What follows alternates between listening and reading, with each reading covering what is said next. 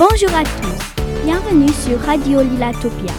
Aujourd'hui, nous allons partir à la découverte de merveilleuses utopies autour du monde. Oui, nous avons envoyé des reporters dans le monde entier. En premier, nous allons partir à la découverte de Chichen Itza.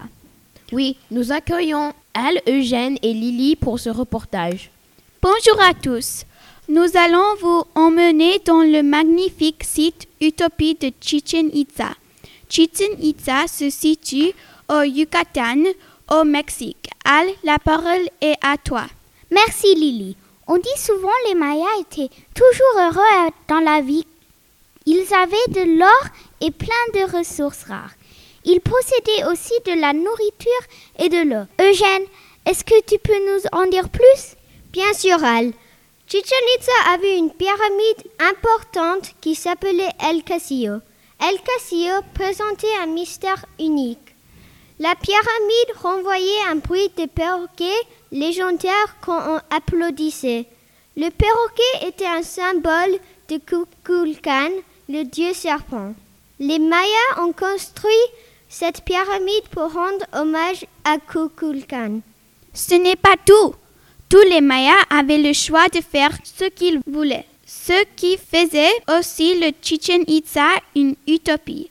Il y a même des Mayas qui sacrifiaient leur vie pour les dieux. Maintenant, Al va nous raconter pourquoi Chichen Itza est appelé comme ça.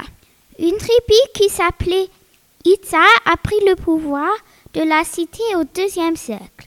La cité s'appelle Chichen car Chi veut dire bouche et Chen veut dire puits dans la langue maya.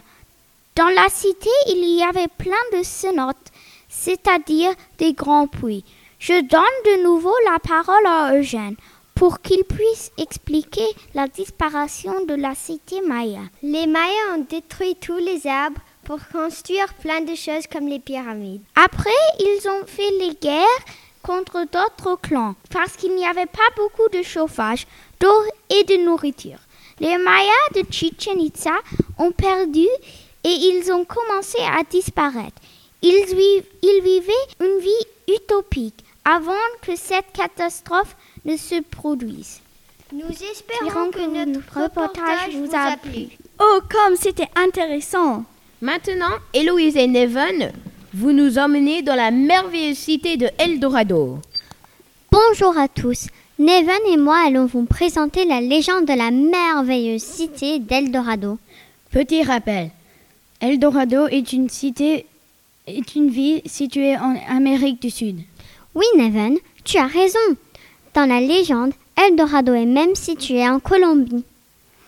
Oh, merci Aloïse. Dis-nous pour quelle raison dit-on qu'Eldorado est une utopie On dit qu'Eldorado est une utopie car c'était une ville magnifique. Il y avait des rues pavées d'or, des pierres précieuses et les bâtiments étaient construits en or eux aussi. C'est une utopie car il y a toutes ces choses qui sont de très grande valeur. On sait que l'or ça coûte très cher. C'est une vie si utopique que les Espagnols l'ont cherché partout. Tout à fait. D'ailleurs, la légende d'Eldorado est inspirée du conte de l'homme en or. Dis-nous ce que le conte de l'homme en or C'est l'histoire du roi Midas. Il fait un vœu, celui d'avoir le pouvoir de transformer les objets en or. Dans la mythologie, les dieux réalisent son vœu, alors ils transforment plein de choses en or. Mais même la nourriture devient de l'or. Et le jour où il touche sa fille, elle se transforme en or. C'est un conte très intéressant, n'est-ce pas? Waouh Je ne peux presque pas y croire. Le roi Midas devait beaucoup aimer l'or. Mais la fin est triste. Merci d'avoir écouté notre notre, reportage. reportage. Au Au revoir. Incroyable, quelle histoire. Oui, c'est vraiment incroyable. Maintenant, pour finir, un dernier reportage sur la mystérieuse Atlantide. C'est Darius, Dylan et Oliver qui vont nous le présenter. Bonjour, je m'appelle Oliver. Je m'appelle Dylan. Et moi, je m'appelle Darius. Aujourd'hui, on va vous parler de l'Atlantide et on va essayer d'expliquer pourquoi c'est une utopie. Atlantide est une île mythique et une utopie. Le mystère de la cité perdue de l'Atlantide a capturé l'imagination des gens depuis des siècles. C'est un mythe créé par, Platon pour illustrer ses théories sur la politique. Nous pensons que l'Atlantide se nomme ainsi grâce à l'océan Atlantique. L'Atlantide est apparue dans des écrits il y a très longtemps.